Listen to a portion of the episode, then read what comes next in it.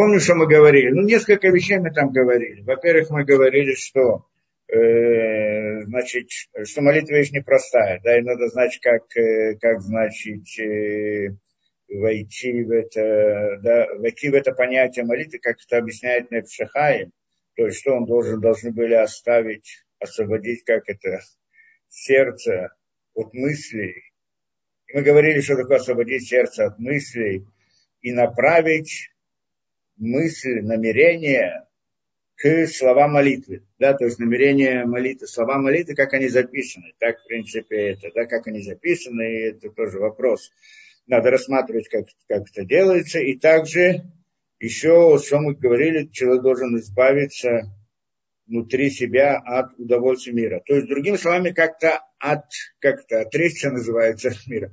Как-то отойти от этого мира в, в результате, э, вот во время молитвы, и, и тогда он, и тогда это молитва молитва, так мы говорили, да, более того, погружаются в слова, там, и должен знать эти как бы слова, слова, смысл слов, намерение слов, то есть главное там намерение мы приводили и так далее.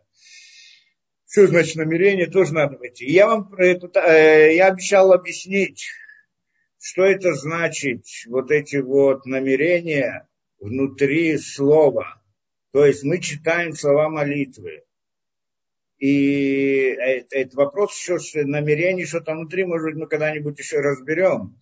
Но, в общем-то, э, вот когда мы читаем эти слова молитвы, да, и тогда что как бы Всевышний, если мы делаем это правильно, то, то молитва, она доходит и приходит к результату. Мы объясняли, как молитва вдруг может сделать какое-то действие. Могут ли слова сделать какое-то действие? Мы как-то объяснили эту идею на принципе просьбы, да, что просьба ко Всевышнему, просьба, как я могу, просьба это, просьба ко Всевышнему. Мы также говорили, что есть идея, э, да, что есть идея, что слово делает действие. И мы это объясняли разными путями. Эм, но почему именно вот молитва, так как она есть, те слова, которые есть, и вот те буквы, которые есть, почему именно их надо видеть, и их надо представлять, и их надо как-то читать, и что они делают, эти буквы. Вот здесь я, я обещал это объяснить, идею буквы и как с этим построено, как с этим связано понятие молитвы. Почему именно вот эти вот слова об этих буквах надо и они имеют какую-то силу. Имеют ли какую-то силу вообще? Ну, ладно, слово мы еще что-то сказали, там связали это с понятием намерения, что на самом деле слово это где? Это где-то внутри человека, то есть можно сказать слово словами, как-то губами, в том, а мы также говорим слово внутри самих себя. И когда я что-то сказал самому себе, и я это сделал, так вот это вот слово, которое я сказал самому, мое решение, оно тоже называется словом. В принципе, это по-настоящему называется словом. А вот то, что мы видим перед собой, как к этому относиться? Вот эти рисунки, которые мы видим, слова, которые записаны чернилом на, на, на бумаге, какой смысл они имеют вообще? И почему они должны иметь какую-то силу не должны иметь какую-то силу? Вопрос, да? Вот это мы хотели немножко сказать. Сказать по правде, я думаю, что мы уже где-то когда-то разбирали идею буквы. У меня там отдельная лекция на эту тему, там две даже лекции на эту тему, да, так подробно там мы разбираем. Я вот хотел бы вернуться немножко объяснить это, что мы и получили какое-то представление об этом.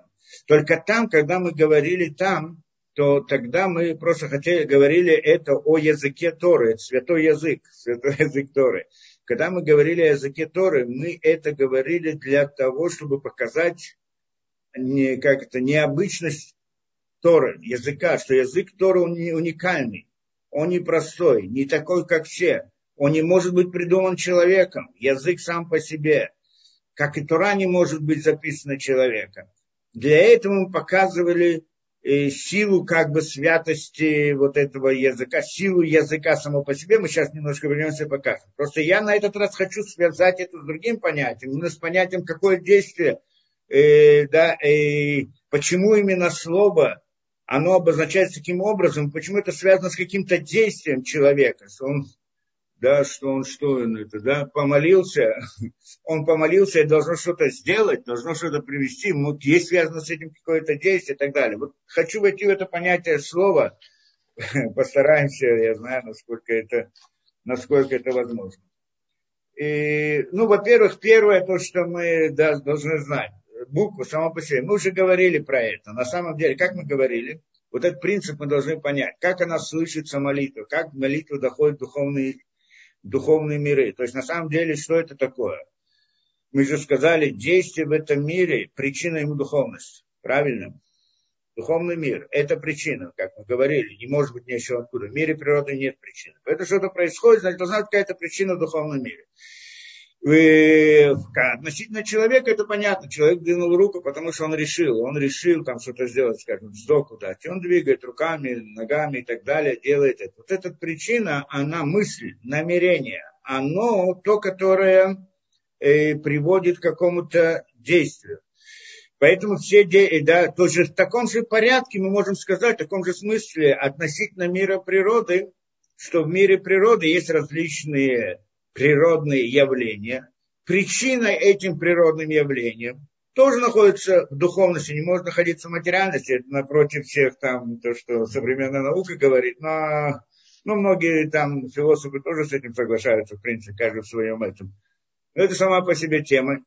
И, э, а причина этому тоже где-то в духовном мире. И параллельно с человеком мы можем сказать, как бы есть намерение человека двинуть пальцем, сделать какое-то действие, также есть параллель, что есть некоторое, назовем его намерением, как бы духовного мира, ну, намерением всего мироздания, как бы мироздание, можем смотреть на него как на человека, что природа это как его тело, а, и, а причины для его функционирования это как бы душа, как у человека есть причина для функционирования его тела. И вот, и вот как у человека есть некоторое намерение сделать какое-то действие, Точно так же есть в духовном мире некоторое намерение, назовем это намерением, не совсем так похоже, не похоже на человека, некоторое намерение, которое приводит к какому-то явлению, тому или другому в этом мире, и тогда происходит это. Да? Поэтому там это мир намерений также. Назовем его мир причин, мы его называли, миром духовным называли, миром, э, да, э, э, и, и можем назвать это миром намерений в каком-то смысле. Да, потому что там, как Всевышний, мы не можем говорить о намерениях, как-то по-другому должны говорить. Во всяком случае, это как бы Всевышний, который включает и выключает то, что происходит здесь. И тогда, когда мы находимся на уровне мира намерений, то тогда я могу понять понятие молитвы по отношению к Всевышнему. Там где-то в намерении, в моем намерении, оно же параллельно намерению мироздания в каком-то смысле. Так мое намерение может как-то э, взаимодействовать с намерением духовного мира, с намерением мироздания. Ну, так представим себе, в общем, это не совсем так, мы это объясняли точно как, но так, э, в общем-то, по логике вещей могли бы сказать. И тогда, может быть, могло бы быть воздействие из моего намерения на намерение мироздания. И тогда, как назовем это, что молитва услышана была и произошло какое-то действие в результате того, что я это намеревался. Но, но, но вопрос, при чем здесь слово? Причем здесь то слово, которое написано у нас на бумаге, оно как связано с моим намерением. То есть, как оно связано с этим духовным. Оно в конце концов написано на бумаге. Обычно это, да, э, чернилом оно при чем здесь? Как это? Прочитаю его, не прочитаю, выскажу его, не выскажу. Какое это имеет отношение? Во всяком случае, мы по-простому, по-простому мы уже пытались понять эту вещь. Что на самом деле, когда я читаю какое-то слово, которое э, написано на бумаге, я понимаю смысл. Вот этот смысл, он входит внутрь мира моего намерения, как мы сказали. Это там я могу рассердиться, могу обрадоваться, могу еще что-то. Когда я понимаю какой-то смысл, где находится этот смысл? В моем сознании, в каком мире, в моем намерении. Оно может вызвать у меня одно намерение, другое намерение, или наоборот. Я могу как-то этим руководить. Но оно находится в мире намерений. Поручается, я прочитал физическое, физический текст, оно привело меня к некоторой мысли. Вот этот переход с мира физического в мир мысли надо понять. Я надеюсь как-нибудь объяснить эту вещь, сам переход, как он, как он происходит. Э, но, но, но здесь это есть. Но вот теперь получается так, что вот эта вот мысль человека, вот это вот то, то осознание, понимание слова, вот это понимание, на самом деле оно и есть слово. И мы это в прошлый раз сказали. Не сами буквы, которые на бумаге, буквы, которые написаны на бумаге, это же в мире природы. Мир природы, он сам по себе иллюзорен. Он не существует как реальность, как мы это не раз говорили, суть в нашем воображении. Но благодаря тому, что я это увидел, у меня вошло что-то изменилось в моем духовном осознании. Внутри моей мысли, я вдруг что-то понял, в моем сознании. И вот это вот мое осознание там, оно и есть слово. А что же здесь, которое, то слово, которое написано, написано на бумаге, это не слово, и это не буква. А что это? Это рисунок буквы. То есть нам нарисовали на бумаге рисунок буквы, а не саму букву. А буква, она там, вот в моем сознании. Что это такое, мы тоже хотим понять. Во всяком случае, это некоторая сила. Сразу мы говорим. Какая-то определенная. Почему? Потому что она входит в мир моих намерений. Намерение – это сила. Если я намереваюсь что-то сделать, я делаю в результате. Значит, у меня была какая-то сила. Может быть, она как-то может взаимодействовать, как мы сказали, с намерением мироздания. Ну, может быть, тогда и там есть какая-то сила. На самом деле механизм взаимодействия между мыслью человека и назовем это намерением Всевышнего или управлением Всевышнего, это правильно назвать, да, система управления Всевышним, она сложнее, она не просто так, я подумал в мысли, и она переходит параллельно к этому, да, она, да, и она сразу переходит на параллельном уровне. Это не так. А наоборот, как мы сказали, что она поднимается вверх, и там притягивается духовная сила из источника действия. Вот это поднимается, как оно поднимается, и куда наверх поднимается, тоже вопрос. Но мы тогда объяснили, что значит поднимается. То есть там, где находится мое сознание, и там у меня появился смысл слова, которое я прочитал здесь. На самом деле это слово. Оно тоже состоит из букв. Почему состоит из букв, мы тоже хотим понять. Оно состоит из букв. И вот тот мир, мы назвали его ангелом, который относится к этому уровню моего намерения. Там есть такой ангел. Духовная действительность, которую, ну, мы условно для, для облегчения называем это ангелом. Он читает это мою, мои мысли. Почему читать? Потому что это слово, слово можно прочитать. Это по-настоящему слово. И он его читает. Поскольку он его прочитал, он-то существует, как это, он видит мою, мою мысль, но это он видит ее, назовем глазами, не глазами там, а вот нижней своей какой-то уровнем, а сам он выше находится, чем мои мысли. И вот когда он как бы прочитал мое намерение, мое, мое, мое понимание, мое осознание, он его понял. Что значит понял? Это значит, что, назовем это так, по подобию человека, в его мысли, скажем, более высоком уровне, у ангела образовался смысл того слова, которое он прочитал в моей мысли. Я рассказываю интересную вещь, это написано в книгах таких очень важных. Да? Получается точно так же, как я прочитал слово здесь, и у меня появилась мысль, ангел тот самый, та духовная действительность на том уровне, она точно так же видит мою мысль, и у нее появляется понимание этой мысли на другом уровне, только мой, мой разум туда не доходит, мое сознание туда не доходит.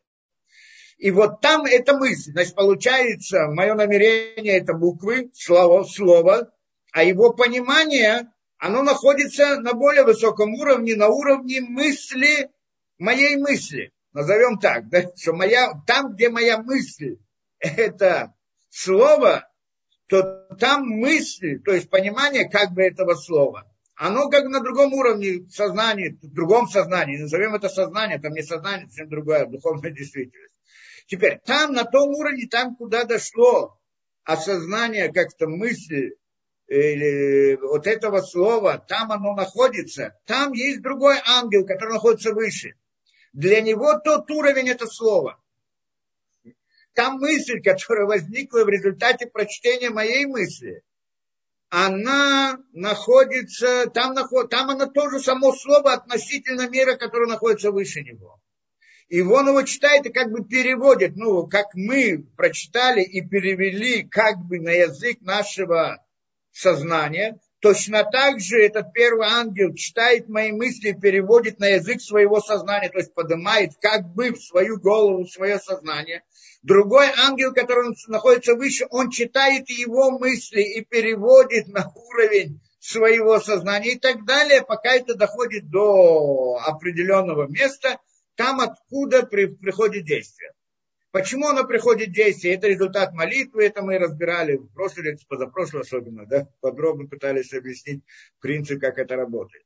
Но это значит, это, э, да, это э, да, слово, которое читается, оно переходит в намерение и так далее. Поэтому оно действует. Это, это источник действия. Источник действия всегда находится где-то в намерении. Вопрос, где он находится. Чем выше он находится, тем больше его воздействия.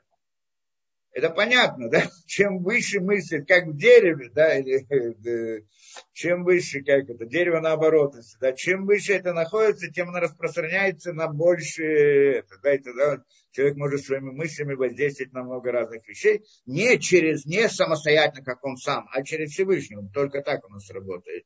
У нас не, э, не работает таким образом. Ну, кроме если не включать мистику, но мистика это другая, она работает на очень низком уровне духовности и очень такой ограниченной. А молитва, она намного больше, чем любая мистика. Она доходит до уровня, который никакая мистика не способна дойти. Да, мистика это как бы простое действие относительно, ну, относительно нас это для нас это удивительно, скажем, для нашего мира. А так, на самом деле, мистическое действие тоже некоторое использование законов духовной действительности для этого. Но оно находится в нижних мирах, там где-то это, да, это вопрос мистики. А мы говорим о другом. А там воздействие, оно не приходит путем прямого воздействия моего я захотел и что-то сделал, как это мы сделаем здесь, или как делается мистика, а идет только через обращение ко Всевышнему, и тогда к бесконечности, к источнику жизни. И тогда оттуда мы получаем то, что получаем, и только путем просьбы и так далее. Есть еще другой путь работы, но мы про него пока, во всяком случае, говорить не будем.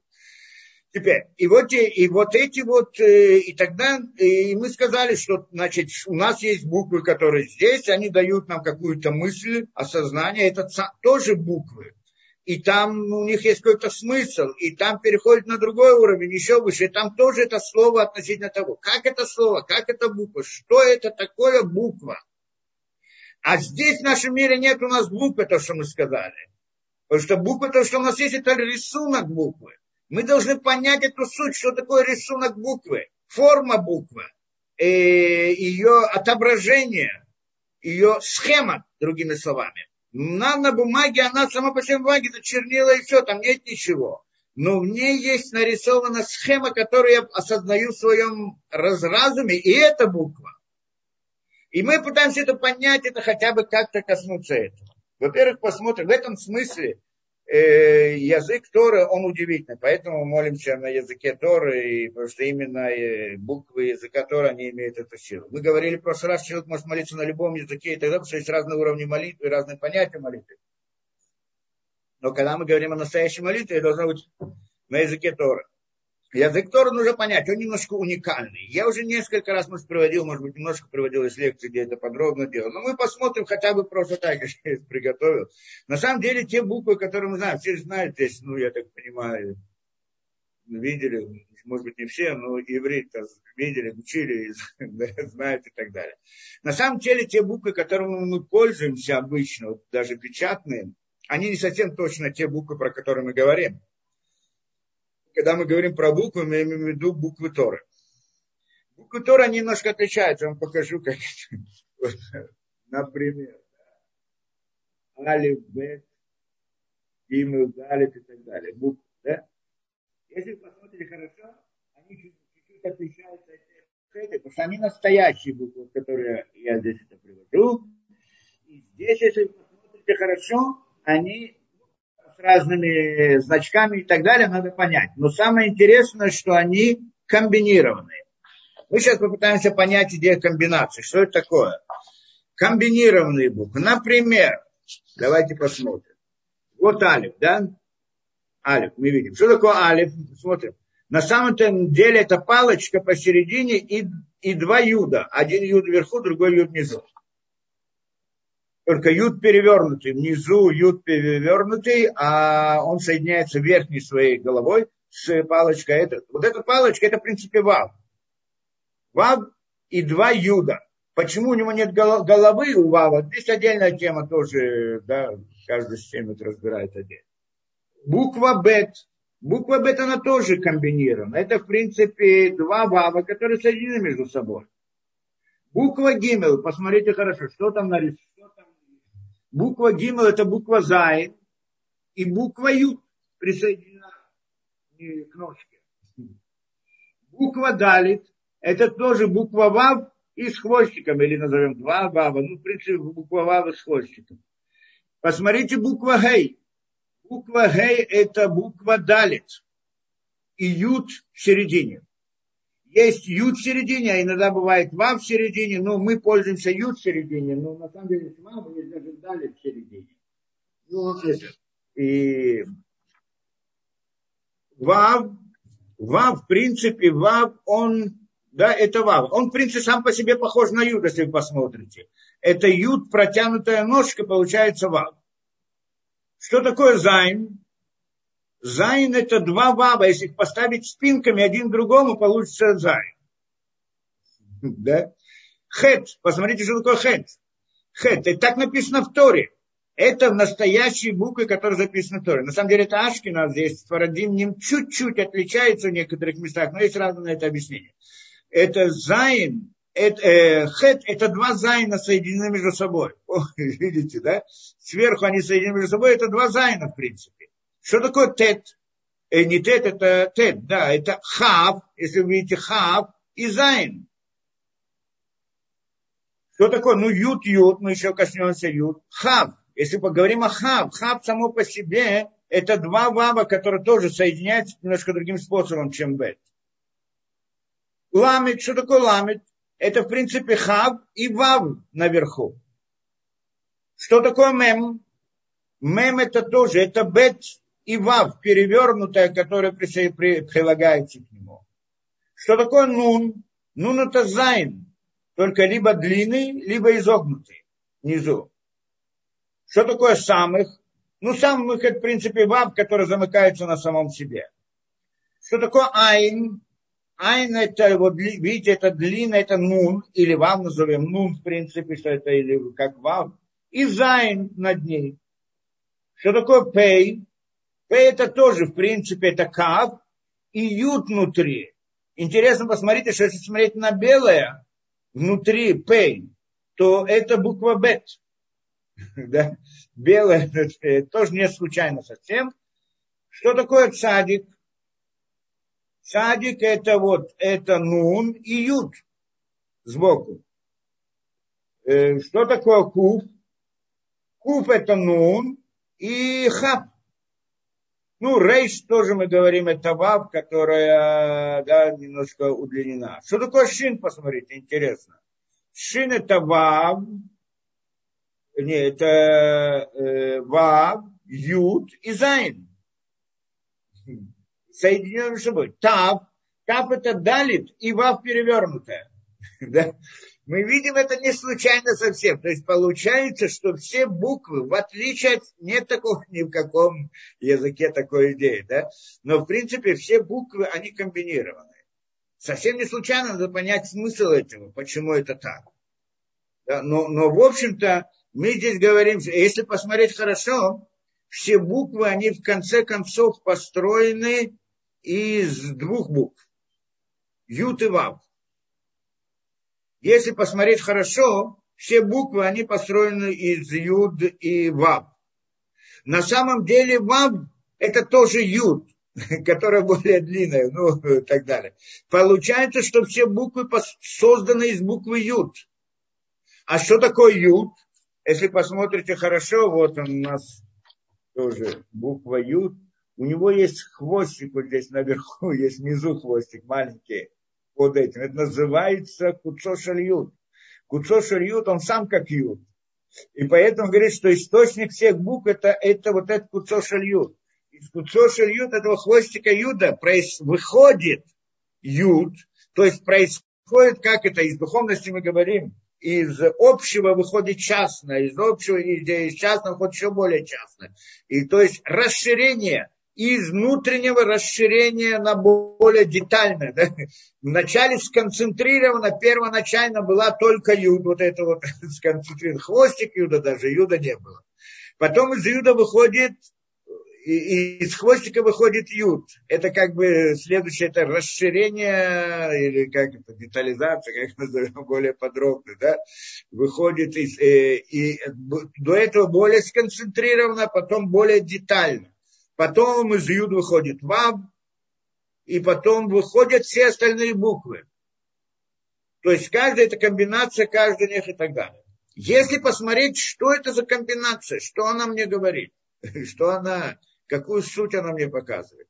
На самом деле обратно, если мы посмотрим, что все буквы, они э, построены, как мы сказали, из Юды Вав что Вав тоже выходит из Юд. Но, в принципе, из Юд Вав все остальные буквы. Что показывает, какой смысл у этого? Буква Юд это показывает, это точка. Что это, на что это показывает, это идея сокращения. Буква Вав это, в принципе, расширение, удлинение. Да? Она удлиняется и так далее. Она удлиняется. Это удлинение или расширение. Получается, что все буквы создаются путем сокращения и расширения. Где мы это, расширение и сокращение, где мы видим это, вот этот принцип? Везде. При создании любой вещи, любая вещь, любой, как мы называем, кли, сосуд или орудие, любой предмет, любой объект, он возникает в результате ряда действий, что э, эти действия, они включают в себя расширение, и сокращение. Ну, в простом, простом смысле мы знаем все, как это было. Э, стеклянные сосуды делали. Как? Надувают, дуют это. Да есть бесформенное это, да, стекло. И вдувают туда и расширяют. А вокруг ставят стенки. И тогда получается сосуд. Тот сосуд, другой сосуд или третий. Если посмотреть хорошо, все, что, все, что мы делаем, оно построено по этому принципу, да, всякие там, любой объект, это человек, когда человек делает что-либо, столярные, там, я не знаю, либо в технологиях тоже, ну, во всех вещах какие-то объекты материальные, то, что мы делаем, мы всегда этим пользуемся, мы что-то расширяем, мы что-то сужаем, что-то так. Только вопрос, для того, чтобы получить один объект, должна быть некоторая своя система расширения и сокращения, для другого объекта другая система. Получается, что когда мы хотим определить какой-то объект, создать какую-то вещь, я могу дать формулу, ну, теоретически не всякую вещь про, если простые, можно лишь с легкостью, сложные не совсем так, но в принципе для любого объекта материального чтобы получить его, создать из ничего, ну не совсем из ничего, из материала, скажем, из бесспорно, мы там не имеем дела с ничто. Мы имеем дело с каким-то материалом, из которого мы создаем какой-либо объект, предмет, сосуд, орудие, что-либо, что необходимо нам. Учитель, когда обучает ученика, как надо делать какой-то объект, да, э, он его обучает вот этой системе, э, да, расширение и сокращение, только немножко на каждом языке специалистам называется по-разному. Но дается ему форма описания, вот это, как это сделать, надо здесь так, подточить здесь, здесь наоборот расширить, здесь наоборот так, здесь наоборот так и так далее. Некоторая система вот этих вот действий, двух действий, сокращение и расширение. И тогда мы получаем объект. Теперь получается, что мы говорим? Что Всевышний смотрел Тору и творил мир. Что это значит? Он сказал, он сказал, и это стало. Как мы говорим, Байом Ралуким Ор, и сказал Луким, да будет свет, и сказал Луким, да будет то, да будет трава, будет это и так далее. Он сказал, и оно произошло. То есть, в отличие от человека, ему не нужно орудие телесное. Да, это нам нужно на это. Но на самом деле человек, как мы уже сказали, э, на самом деле действие человека – это тоже намерение. Он решил что-то сделать, у него есть план действия в его сознании, а руки и ноги, они только выполняют это, эту вещь. Это как бы орудия, которые это выполняют. Ну, когда Всевышний что-то создает в этом мире, скажем, тоже по этой схеме, у него есть какое-то намерение, и он создает, и оно возникает, там не нужно руки и ноги, оно по другим каналам идет. Но оно, в принципе, возникает. То есть мы говорим, что Всевышнему не нужно делать, Всевышнему нужно сказать, и оно происходит. Почему сказать? Как в намерении своем я построил план, план и решил это делать. Это решение, мы сказали, это слово. Это по-настоящему слово. В этом смысле как бы Всевышний, то есть духовная действительность, она как бы планирует и, и да, говорит, сказала, то есть это намерение, и оно происходит. Это, в принципе, намерение, да, это высказывание Всевышнего, воем Ралуким. Что он сказал? Сказал Деше, Деше, трава, и, и стала трава, правильно? Деше, что он сказал? Что такое Деша? Деша это Далит Шин, Гей, там насколько я Алиф, там как там Деша, да? Это некоторые, это три буквы. Алиф, по-моему, да? Э, это три буквы. Э, три буквы. Что такое буква, мы сказали? Каждая буква это некоторая схема, то есть порядков, да, да, схема, которая показывает нам на порядок действия для создания этого предмета. Некоторая система сокращения и расширения, как мы сказали, раздвинуть и сжать и так далее, только по-разному. Каждый объект, он имеет другое название. Почему? Потому что для его возникновения нужна другая система сокращения и расширения. Поэтому он возникает так, поэтому нужно другое слово. Вот каждое слово, поэтому в этом уникальность языка Торы, что каждое слово, оно не случайное. То есть других языках такого нет. В каждом языке слово, оно, оно условное. Что значит условное? Мы договорились называть, я знаю, солнце солнцем. Могли бы назвать другим словом. Но нам нужно, чтобы друг друга мы понимали – и тогда мы договорились. Первый раз я ему показал на солнце, говорю, это солнце. Он уже знает, что это солнце. Мы договорились, это условное название. А когда мы говорим на языке Торы, слово, оно непосредственно связано с самим предметом. Это я сегодня хочу показать несколько примеров, как это работает, да, э, немножко. Я, хотя это уже делал, как, да, и, и, а на самом деле хочу объяснить суть этого. Этого суть я никогда не объяснял. А вот и, ну, саму схему мы это объясняли один раз. Я хотел, хотел понять суть этого дела. Как это, что это такое. Да? Ну, не знаю, как мы дойдем сегодня до этого или нет. Материал он огромный. Да? Ну, просто так. Я не, да, не беру, что я смогу весь материал это показать. Ну, хотя бы что-то. Но, но суть должна, ну, как бы понять, понятно так. Что такое слово? Слово это, как это, это схема правильно, рисунок, буква это рисунок буквы, буква это рисунок буквы, то есть как она, э, как, э, да, схема ее, что такое буква, буква показывает нам на определенную систему сокращения и расширения. Слово, оно состоит из букв, и поэтому это определенный порядок, тоже схема, ну, по порядку с первой, дальше и так далее, система вот этих вот сокращений. Этих. Можем ли мы знать вот эту схему сокращения и войти в смысл буквы и понять, что именно показывает, это мы поговорим как-то, да, может быть, в конце разберем это просто, насколько мы можем войти в это. Что-нибудь мы покажем обязательно, но насколько у нас есть техника, чтобы можно было войти и понять каждую вещь. Потому что понятно, что тот, кто это знает, тот, кто знает эту систему, как строится это, он, в принципе, может творить миры. Ну. Это так, да? Ну, до конца знать. Мы-то знаем, знаем в смысле в общем, внешне, не внутренне.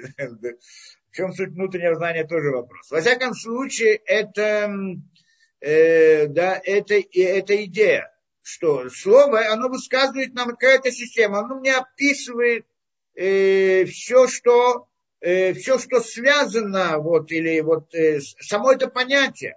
Ну, как бы обратно на простых примерах, когда мы говорим там стакан, стул, стол, по идее, ну, слово должно описать его форму или как бы систему его построения. Наверное, сложнее, не, не так просто, а больше, но как, как возникает. Ну, мы сказали это по-простому. А когда мы говорим о разных понятиях, как, как э, милость, милосердие, как, э, да, так далее, доброта, как честь, как я не знаю что, и даем этому различные слова. Что мы имеем в виду? Как, там тоже мы даем схему, схему построения этого понятия. И там тоже это понятие, оно, оно понятие в определенных рамках. И вот постижение этих рамок, это принцип постижения понятия, да, по, по сути. Тоже должны понять эту вещь. И, во всяком случае, здесь мы, да, э, хотел бы войти, может быть, это, в это больше. Э, значит так, и, и мы, значит, получается, что каждое слово, каждое слово, оно связано, оно должно внести внутри себя информацию о самом понятии. Поэтому, когда это, это мы говорим про язык Торы, потому что современный язык иврит, он не совсем такой, потому что это есть такой институт, университет, не знаю, там языков, языка, там и так далее, когда они придумывают различные слова. да, например, скажу, мы все знаем слово хашмаль, электричество, да, электричество, а когда построили Израиль, там вначале они как бы считали, ну, они как бы вели язык иврит, но и, и старались как бы все высказать на иврите. И когда какое-то иностранное слово, так они хотели найти ему прототип, ну, способ, как они это... Да. Так, например, взяли, скажем, электричество, электричество они перевели, перевели его как э, хашмаль. Почему хашмаль? Никакого отношения к электричеству хашмаль не имеет, само слово, это понятно.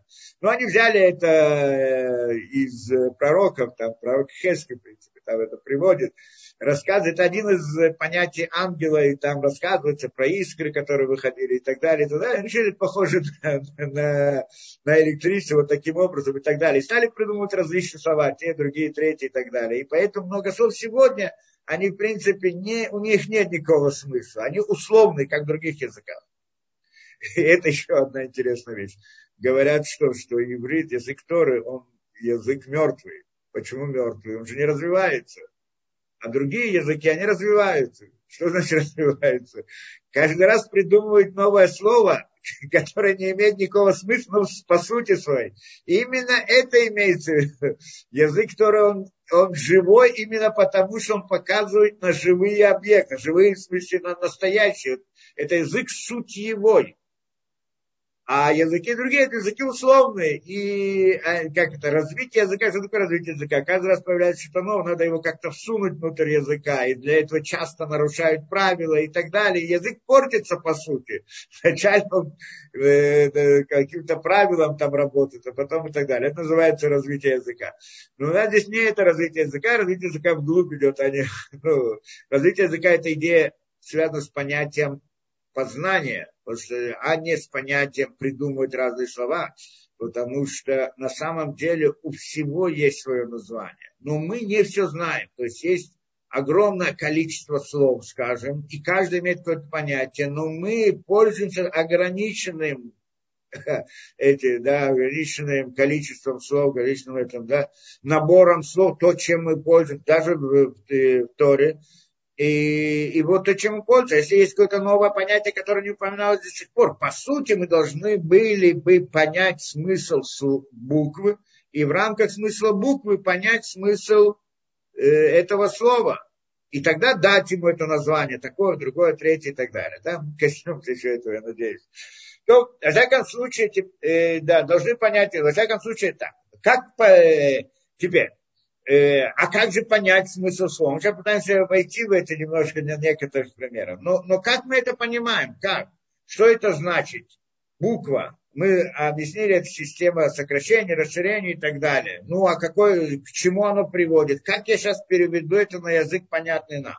Правильно, нам немножко сложно это сделать вот в системе, надо знать не только каждый предмет, про который говорится слово, но у нас есть смыслы у каждой буквы.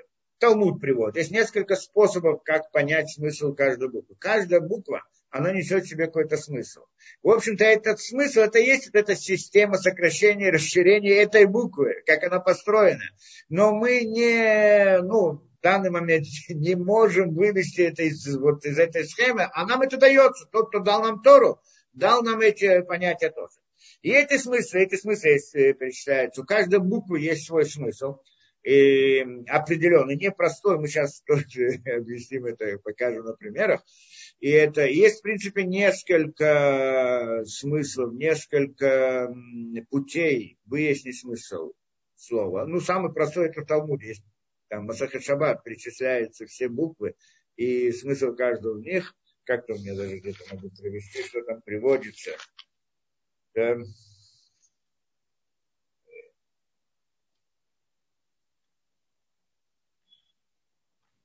Да? А, вот у меня здесь приводится. А, в принципе, это не из Талмуда, это, ну да, из Талмуда частично. Да. Алиф это нишама, духовное, бет это биньян, построение, гимел это рост, далит это получающий, ну, в этом это больше и так далее. Хей это этот мир, Вав это соединение, Зайн это оружие, Хет это жизнь, еще несколько. Каждый имеет несколько, немножко пересекающих смыслов и так далее. Но э, ну, там немножко по-другому, в Талмуде это более коротко записано. И потом есть из самого названия. Название буквы дает мне его смысл. Как, например, алиф. Алиф, что такое алиф? Мы называем его алиф. Алиф это алуф да, самый сильный, скажем, да, самый сильный победитель, о, да, как это, самый сильный, это кто это самый сильный, то есть Всевышний. То есть, в принципе, мы говорим такую вещь, что алиф, везде, где оно, э, где есть у нас слово алиф, оно несет в себе идею духовности да, идею духовности, это, да, это понятие, да, это понятие. Алиф, мы сейчас покажем примеры этому делу, там с самых разных точек зрения можно посмотреть на это. Ну, бет это, он похож на дом, построение, идея строения, логики, бины и так далее, все это показывает бет. Гимл далит, это так в Талмуде написано, гомель далим. Гомель это дающий, далит это получающий.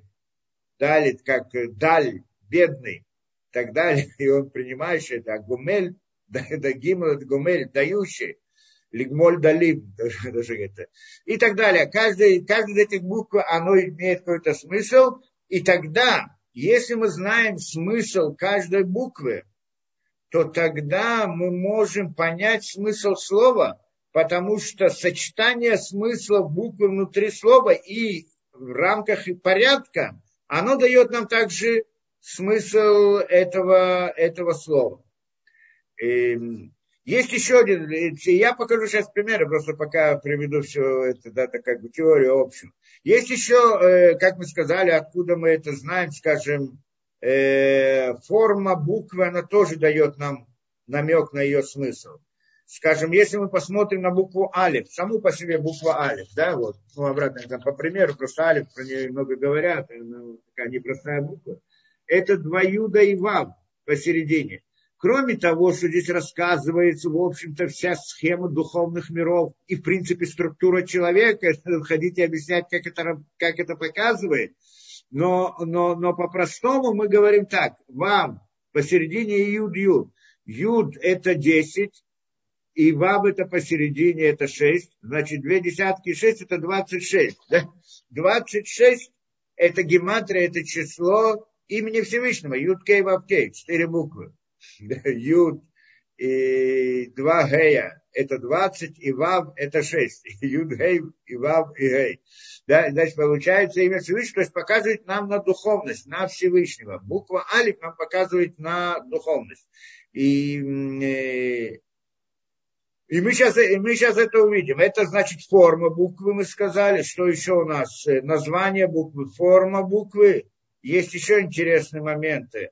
что первое слово, которое начинается в Торе, первое слово, с которым, э, первое слово, э, которое начинается на эту букву в Торе, она тоже несет этот смысл. Интересно проверить это, но не буду уходить сейчас, иначе мы дойдем. Давайте посмотрим некоторые примеры. Просто вот хотя бы это, да, для начала. Есть еще одно понятие здесь, да, что мы сказали, есть форма буквы, есть ее, как это, произношение, есть, э, э, как мы говорили, никут, да, никуд, ее произношение, есть ее смысл, есть еще ее гематрия, ее численное значение, она тоже имеет смысл. Это тоже характеристика буквы. Почему она, не буду сейчас объяснять, но это ну, в принципе, она тоже является как бы характеристикой буквы, связана с этой буквой. Как-нибудь, может быть, объясним, каким образом. И вот я вам дам некоторые примеры, вот для так, что, да. Вот, например, здесь. Что здесь написано? Да? Алиф Бет – это Аб, отец. Алиф Мем – это, это мать, отец и мать. да? Отец и мать. Давайте посмотрим такую вещь, по-простому. Алиф, алиф, бет. Какая гематрия этого? Алиф это э, корень что? Единица, да? Алиф это на первом месте один, бет это на два. Значит, вместе это три. Теперь, алиф здесь в слове мать. М. Алиф это один, мем это сорок. Вместе это сорок один. Да? Эм,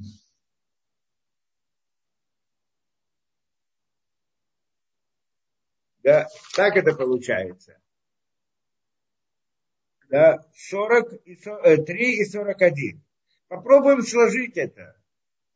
Сколько у нас получится. Да, сколько получается? 44. Правильно? Что такое 44? Посмотрим. Ну, известный пример. Это у нас здесь, у меня здесь записано. Елет. Елет это ребенок.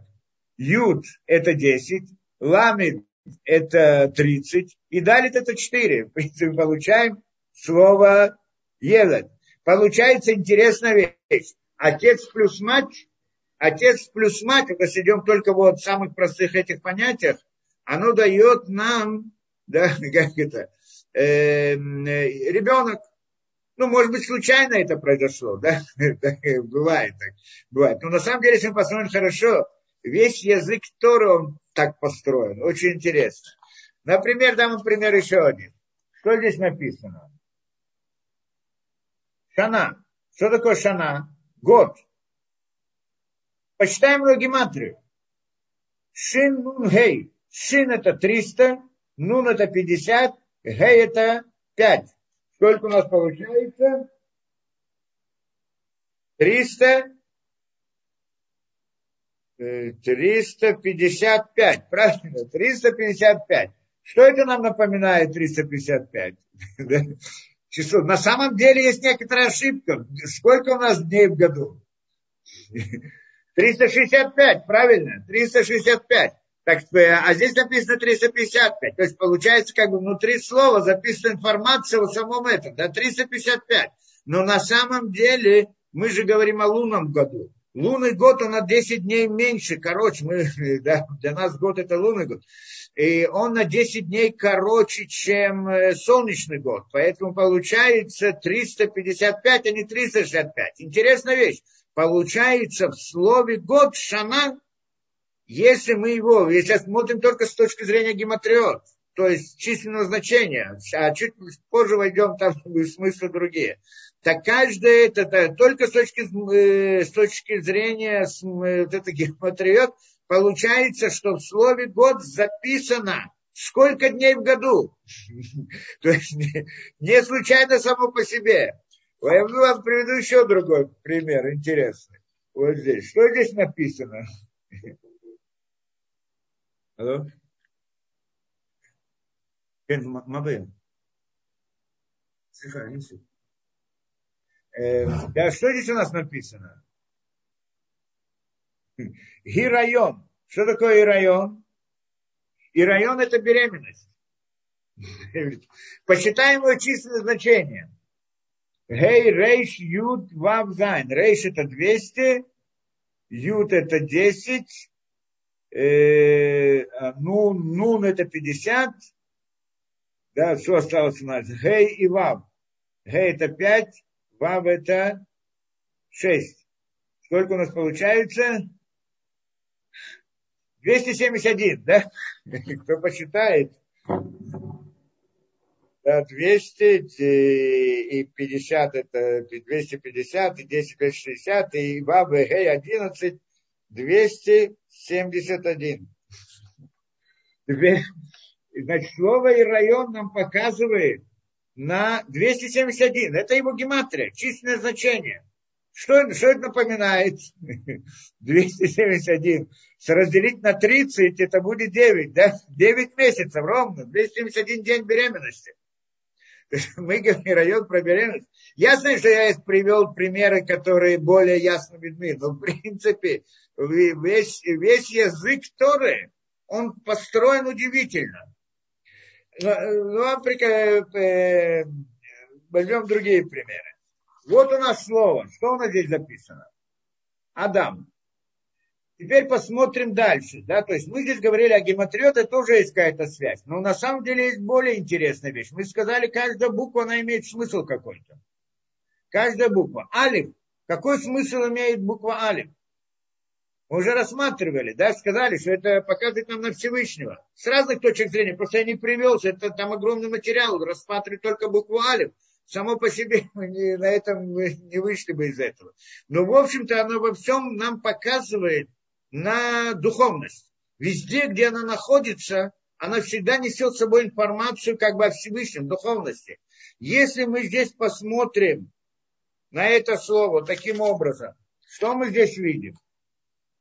Да, алиф, ну, разделим это, да, алиф ведам, разделяется, здесь три буквы, алиф, далит, мем, алиф. Если мы говорим, что алиф это показывает нам на духовность, на как бы на душу, на Всевышнего, что если человека духовная душа, то тогда остается далит мем. Что такое далит мем?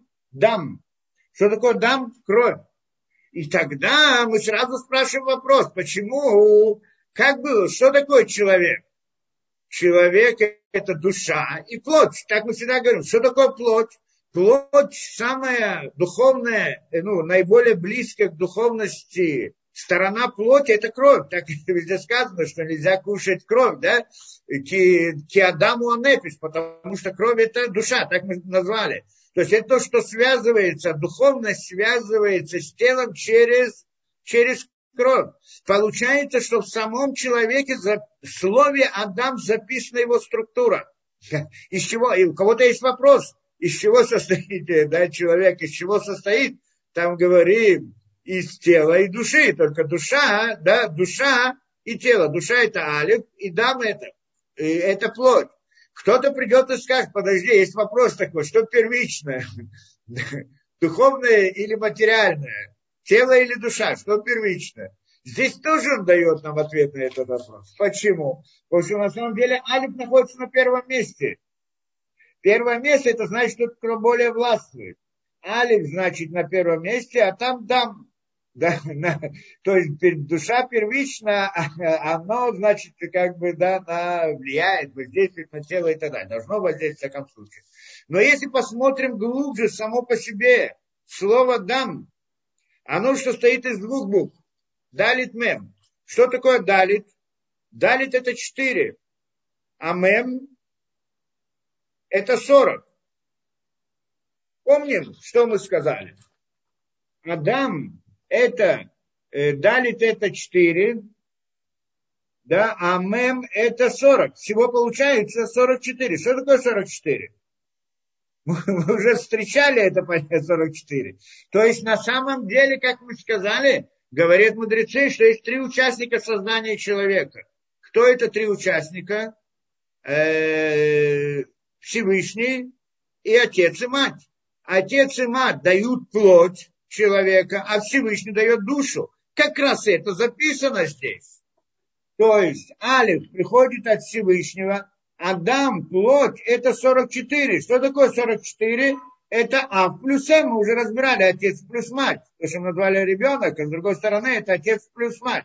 44. Получается связь между, да, между гематрией, между смыслами букв тоже интересно, потому что они не случайно совсем это связаны. Получается, и это тоже нам сказано. Человек это Адам, это значит душа, Алиф душа, и плоть это Далит Мем, что это 44, что это в принципе отец и мать. Плоть, душа ему, э, тело ему дает отец и мать. Так это записано. То есть получается в слове Адам записана его структура в каком-то смысле. Но на самом деле, если мы углубимся здесь больше и больше, мы вся информация о человеке записана в этом слове. Это интересно по себе. Если мы посмотрим по-другому, что и далит мем, что такое далит мем? На самом деле далит, далит, это четыре. Да? На что это показывает нам? Что это, ну и вот в этом порядке, когда мы говорим там далит, как мы там говорили, да, э, гомель далим, помните, гомель гимел это дающий, далит получающий. Что такое далит получающий? Получающий это материя.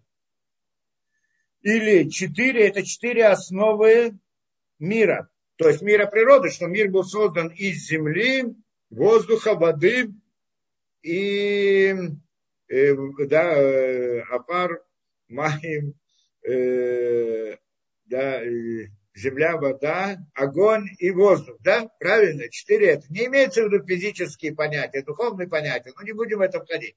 Четыре их основ, вся материальная структура, так как написано в книге, создается из них, из этих четырех основ. Далит показывает именно на это. Поэтому он далит.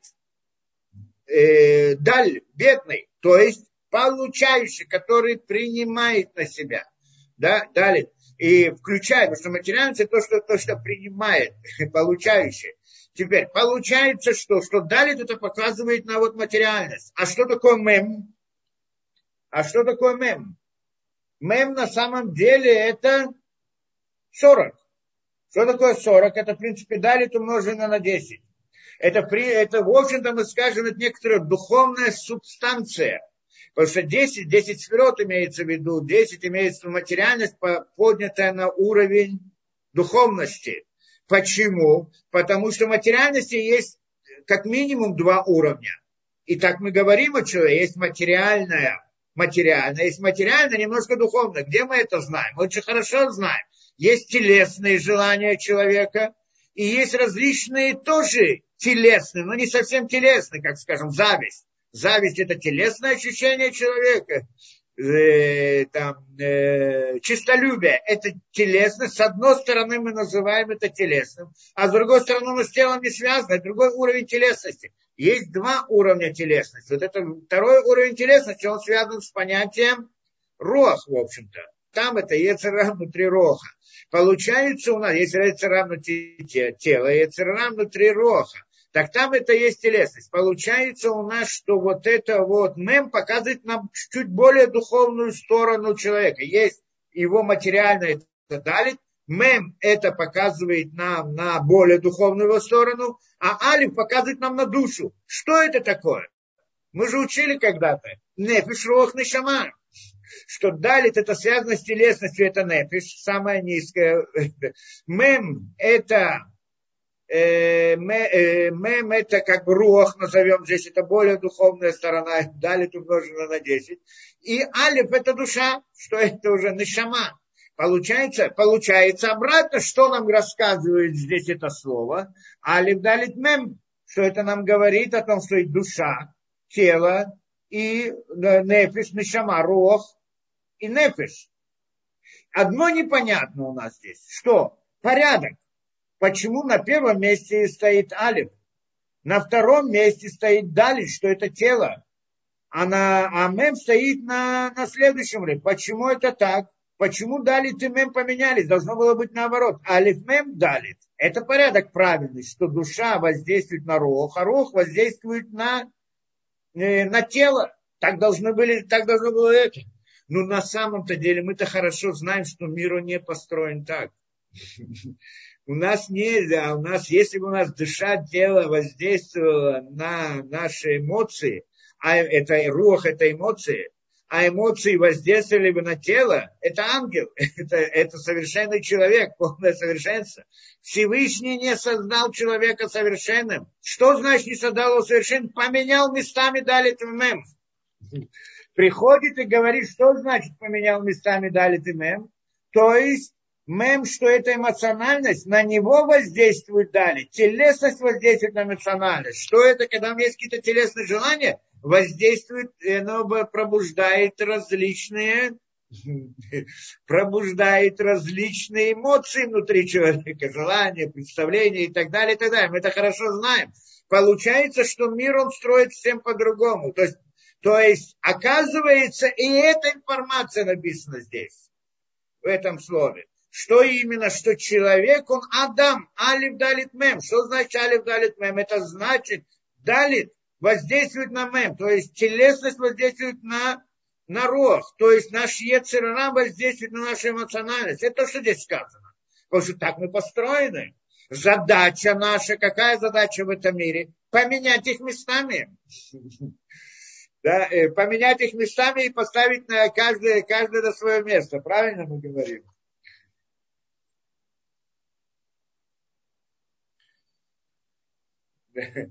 Придем, придем еще один э, да, пример.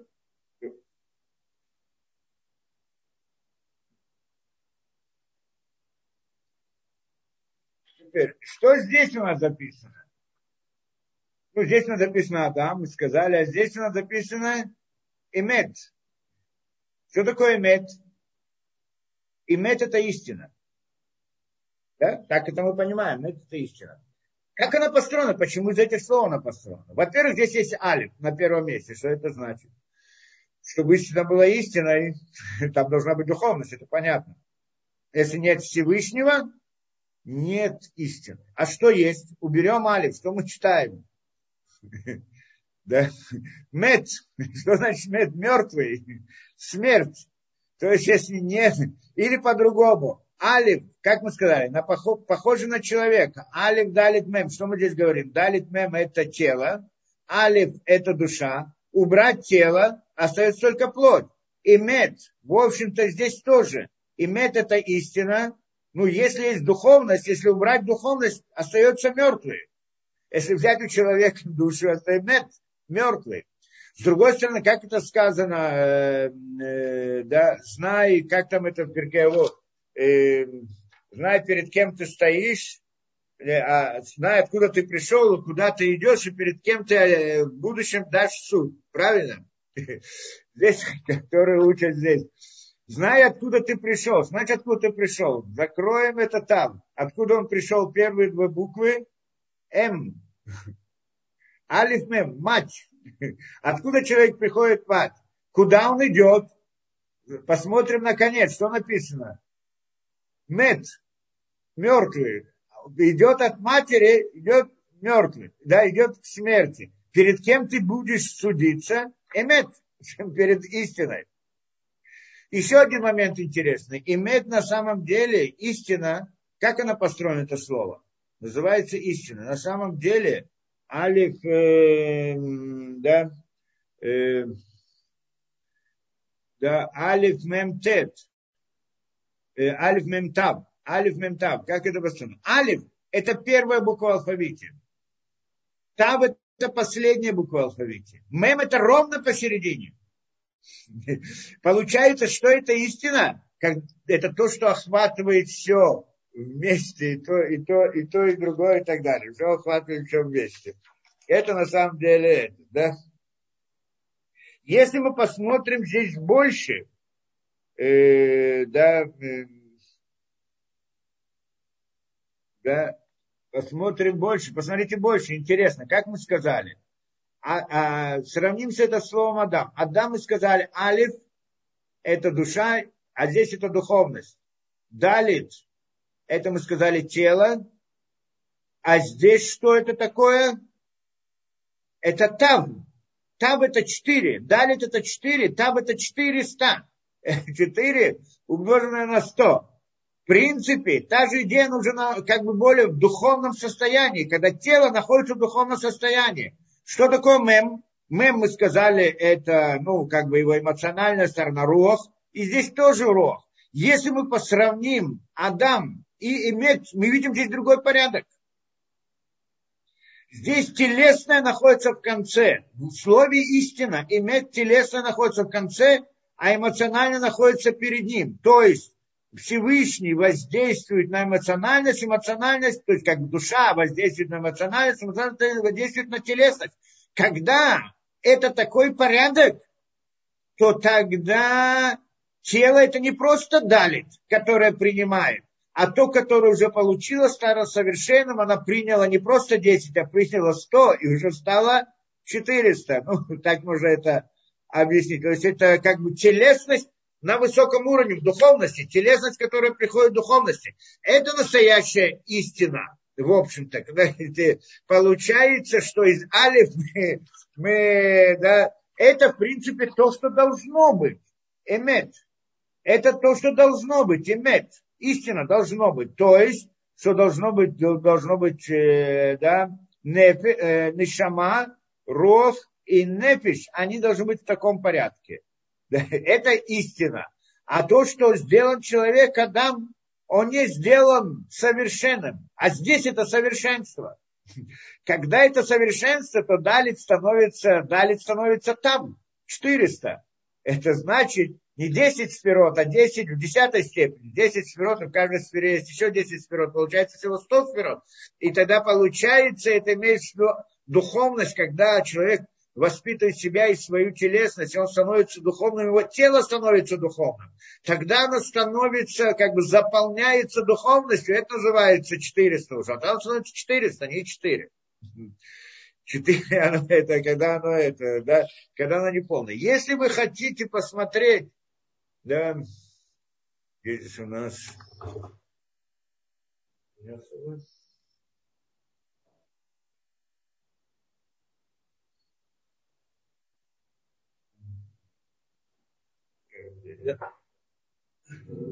Тора. Как Тора, э, как начинается Тора, помните? Берешит бара и луким. Это Шамаем Ветаарец. Правильно? Вначале сотворил Бог небо и землю. Э, Берешит бара. Здесь у меня немножко печать не очень такая, да, старая книжка. Но если вы посмотрите, все равно обратите внимание на первую строчку вверху. Берешит бара элоким. Последние буквы трех слов. Берешит, последняя буква Тав. Бар, э, берешит бара, последняя буква Алиф. А э, Элоким, последняя буква Мем. Что это такое? Тав, Алиф, Мем. Тав, Алиф, мем. Да? Э, это, в принципе, слово имет, только перевернутое. Тав аль мем. Значит, если мы прочитаем наоборот, это имет. То есть, э, берешит в начале, берешит, да, как мне, берешит, бара, Элоким. Я так напишу быстро, чтобы не было, да? Берешит Тав, Бара, Алиф, Элоким, Мем в конце. Значит, это имет. Только оно, что здесь? На первом месте Тав, на втором месте у нас есть Алиф и ММ. И на третьем М. То есть должно быть Элоким, Бара, Берешит. И тогда было бы имет. Правильно? Элоким. Если бы было бы написано Бара, э, как-то бара элоким берешит, то было бы слово эмет. Правильно? А здесь написано берешит бара элоким. То есть изменился порядок. Обратно мы видим, что происходит. Там она находится на первом месте. Что такое там? Показывает на материальность. Оно первично, то есть оно то, которое властвует. По сути, должно было быть имет. Алиф, мем, и в конце должно быть там. Тогда мы пришли бы к имет и к истине. Но что нам хочет здесь сказать Тора? Хочет сказать, что мир не был создан совершенным. Поэтому там на первом месте сказать нам, что мы должны это мир привести к совершенству. Это дается нам. Это обязанность. Это, да, получается. То есть мы должны это сделать. А мир первоначально становится несовершенным. Есть здесь еще много интересных мидрашим про это дело. Почему так? Это вопрос, почему Э, Всевышний написал Берешит Бара Элоким, а не написал Элоким Бара Берешит, потому что на, наоборот, да, э, Берешит Бара Элоким, можно сказать, что есть какой-то Берешит, который создал Элоким и так далее, на этом, э, а для этого, да, ну, есть здесь много идей интересных, очень нет у нас сейчас времени это разбирать. Получается, это понятно, да, Берешит Бара Элоким, имет, но она не точно. Теперь, когда заканчивается история, конце шести дней, седьмой день. Почему? Потому что на самом деле шесть дней сотворения, семь дней творения, шесть дней и седьмой суббота. Это вся история. Так это в Торе построено.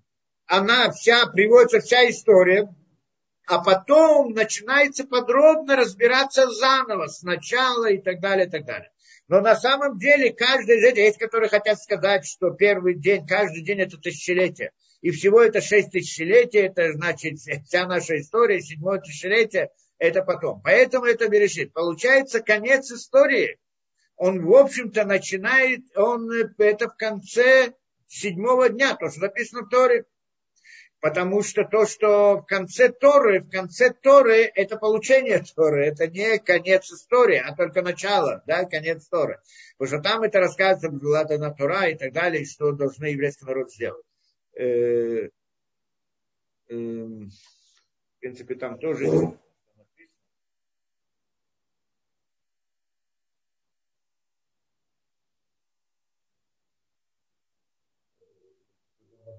тоже, ну, это браха. А, Лейней Коль Исраэль, да. Лейней Коль Исраэль, сказана другая вещь. Тоже там много интересного, надо как-нибудь рассмотреть. Получается, а что написано в конце семи дней, если вы помните? Это мы говорим в Кедуше каждую, каждую субботу. Э, да, Ваяхуля Ашамай Баарец. Помним, да, Ваяхуля Ашамай Баарец, Холь Швам э, и так далее. Да, Вайхали Луким Баям Швим Атуа Шараса, Вичбот Баям Швим Атуа Вайвареха Луким и благословить Всевышний. Это, это Йома Шви, седьмой день. Вы Кадеша, то и осветит его. Киво Шаван Миколь то, что в нем он прекратил делать всякую работу, а Шербарай Луким Ласот, то, что сотворил Всевышний делать, правильно? Ашер Барай Луким Ласот. Ашер Бара и Луким Ласот. Что такое? Ну, обратно, здесь маленькие немножко буквы. Ашер бара элоким лясот. Последний, где у нас здесь? Да, а здесь Ашер бара элоким э, лясот. Лясот. И здесь дальше следующее слово. А, следующее слово это лясот. Где это? Вот здесь, да?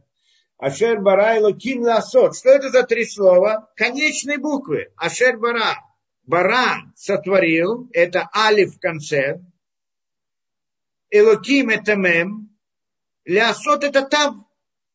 Алиф мем тав в конце сотворения мира, то есть в конце истории записано алиф мем тав. Почему алиф мем тав? Что это имет? Это уже по порядку. Получается, в начале, когда начинается Берешит Барай Луким, там последние три буквы, конечные три буквы дают нам слово «эмет», где «эмет» она не целостная, там находится на первом месте, а в конце сказано «эмет» уже целостное. То есть, что это значит? Уже мир будет исправлен в субботу, в седьмом тысячелетии, и тогда уже будет «эмет».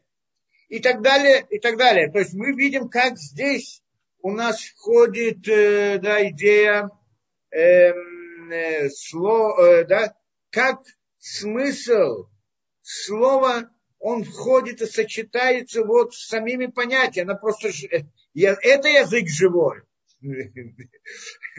Это язык, который я могу увидеть и прочитать внутри, что там каждое слово, оно несет в себе внутренний смысл. Внутри связан со смыслом букв, со смыслом, э, да, и со смыслом разных мудрецов, которые утверждают, там все связано между собой. Это по-настоящему это.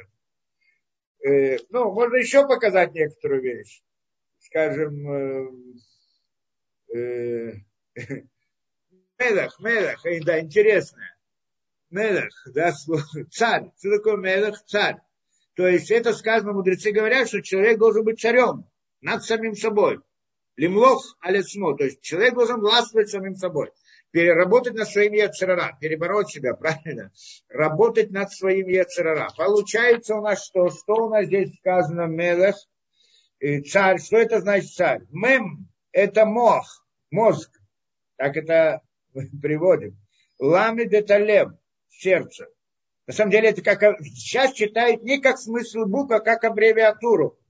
Мох, мем – это мозг, Ламед это сердце, лев, выхав это кавет. Кавет это э, печень, печень. То есть, в принципе, это тоже нам показывает на три этих понятия. Нишама, рох и нефиш. То есть телесность это кавет, связано с этим понятием. То есть, когда мы говорим о структуре человека, тогда мы говорим, душа его находится в мозгу, то есть имеется разум, разум, и его э, духовное, эмоциональное или да, его состояние, то есть его рох находится в сердце, э, так мы называем, а, а телесность называют, находится в кавете, на почке называют, в данном случае кавет, э, печень. То есть это символические понятия. Понятно, что не имеется внутри почки, в сердце там ничего не находится, но мы уже объясняли идею сердца мы имеем в виду духовное сердце, но здесь мы символически, как в аллегории, приводим три понятия. Теперь, а поряд... это царь, царь, да, а э, как должно, э, да, э,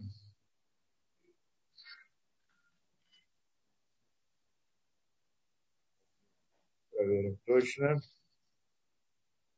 ну правильно, получается у нас этот, и если мы смотрим порядок, обратно, интересно, тот же самый порядок, мем, э, мелах, мем это значит в данном случае нишама, мы спросим, почему мем нашама, а не рох, как мы сказали до сих пор, потому что сейчас мы не смотрим по смыслам букв, а читаем это как аббревиатуру, как это тоже можно. То есть мелях, она как бы аббревиатура, включает в себя три слова. Мох, лев и кавет. Да? Значит, и в этом смысле мозг, он показывает нам на душу, ламит на сердце, а лили кавет. И порядок, когда он царь над собой, это когда, э, когда мозг властвует сердцем, а сердце властвует телом в результате. И это то, что должен требуется от человека, чтобы он был царем над самим собой, то есть властвовал, был царем над своими ощущениями, своими эмоциями, своими и так далее. Если же это наоборот, если же его тело властвует над его эмоциями, над его разумом, то, что часто бывает, то тогда мы читаем наоборот. Каф, ламид, мем. Что у нас получается? Клум. Что такое клум? Ничто. Нож. Клум. То есть и то, и другое записано в этом слове. Если мы сравним это с понятием, э, как мы сказали, да, э, обратно, с теми же понятиями, как мы говорили. У нас, и мы снова возвращаемся, Адам, э, Имет и Мелех. Обратно, что у нас здесь? Мы говорим, телесно здесь, значит, если мы соединяем это, то получается у нас так, да, эм, да, все правильно. Эм, правильно.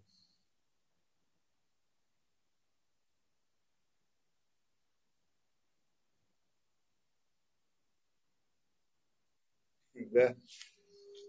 Как мы, помните, так мы объясняли. Адам, Далит мем это как бы тело и ро, и рох, и эмоции, что здесь они поставлены у человека первоначально не по порядку. Потом истина это имеет, когда они находятся в порядке. И это же то же самое понятие. Мелех, царь, то есть, когда у него в данном случае алиф, то есть душа, находится в мозгу, мем это мох, мозг, э, да, э, э, мем, что это рох в данном случае, или у человека это Адам тоже рох, она находится в сердце, что это лев, и далит, или там, не дали там, или дали у Адама, что это 4. Там это у Имет, что это 400. Это телесность, оно находится в печени. И вот это порядок, который должен быть и так далее. И тогда мы приходим к тому, к тому смыслу. Есть, сказать по правде, еще много разных, э, ну, я не знаю, вот можно здесь привести, ну, Ишва, Иша, если вы знаете, да, ну, можно привести много, э, с этого. у меня здесь просто длинный список, я сомневаюсь, что я смогу все это, во все это войти, да, иначе тогда у будет много, тогда уже кажется, уже много времени. Э, но, в общем-то, везде, где мы проходим целый, э, по всему языку мы это видим, эту связь между, между ними, да, между буквами и так далее. Я вам покажу, и, да, то есть у нас связь, то есть по смыслу буквы мы знаем смысл слова, можем знать. Почему мы не знаем на сто процентов, а вот только вот в некоторых наших расчетах это мы должны понять. Но, в общем-то, есть такой потенциал, такая возможность. Смысл слова, он выходит из смысла букв. Смысл буквы на самом деле выходит из схемы буквы, как мы сказали, только это надо уже разбираться в этом, да, система расширения, сокращения и так далее. И получается, и тогда у нас получается это, да, как бы смысл смысл слова. Смысл слова. И я дам еще один пример, чтобы мы как бы это, да. А, во-первых, да, еще, ну, один пример хотел показать, просто я так что-то вспомнил самому про себе. Мы когда говорили про Евет, ну, есть много примеров интересных там, да. Ну, вот Евет, ребенок. Что такое ребенок? Ют ламет хам. Что, э, не, далит, ют, лами, далит. Что такое это? На что показывает нам ют? Это мудрость. Ну, мы говорили точка, мы говорили ют, мы говорим начало, корень из чего все выходит. Это всегда то же самое понятие. Хохма, мудрость. Теперь, ламит – это всегда движение по направлению к чему-либо, да? Это смысл слова, э, буквы самой по себе. Далит, мы сказали уже, это показано материальность. На первую как на самом низкий уровень материальности, не умножено ни на 10, ни на 100, не без духовности. Что это значит? Юд, ламит, далит, это значит, мудрость идет по направлению к материи. Это елет. Ребенок. Ребенок растет. Что значит он растет? Он ребенок сейчас. Что в процессе он? В каком процессе? В процессе получения разума. Это прям записано в самом слове. Юд ламит далит. Я покажу пример еще, чтобы это не показалось так как бы странно, есть похожая идея. Это, ну, один, э, как я всегда привожу этот пример, как бы наиболее ясно, но так мы это видим. Что у здесь написано? Тахлит. Что такое тахлит? Это э, цель. Цель. Да, или конечный результат, тахлит. Да, цель, к которой мы стремимся. Да? цель, которая стремится всякий и так далее. Теперь, как построено слово тахлит? Смотрите, там в начале и там в конце. Что такое там? Там это последняя буква в алфавите, и поэтому она показывает на конечный результат.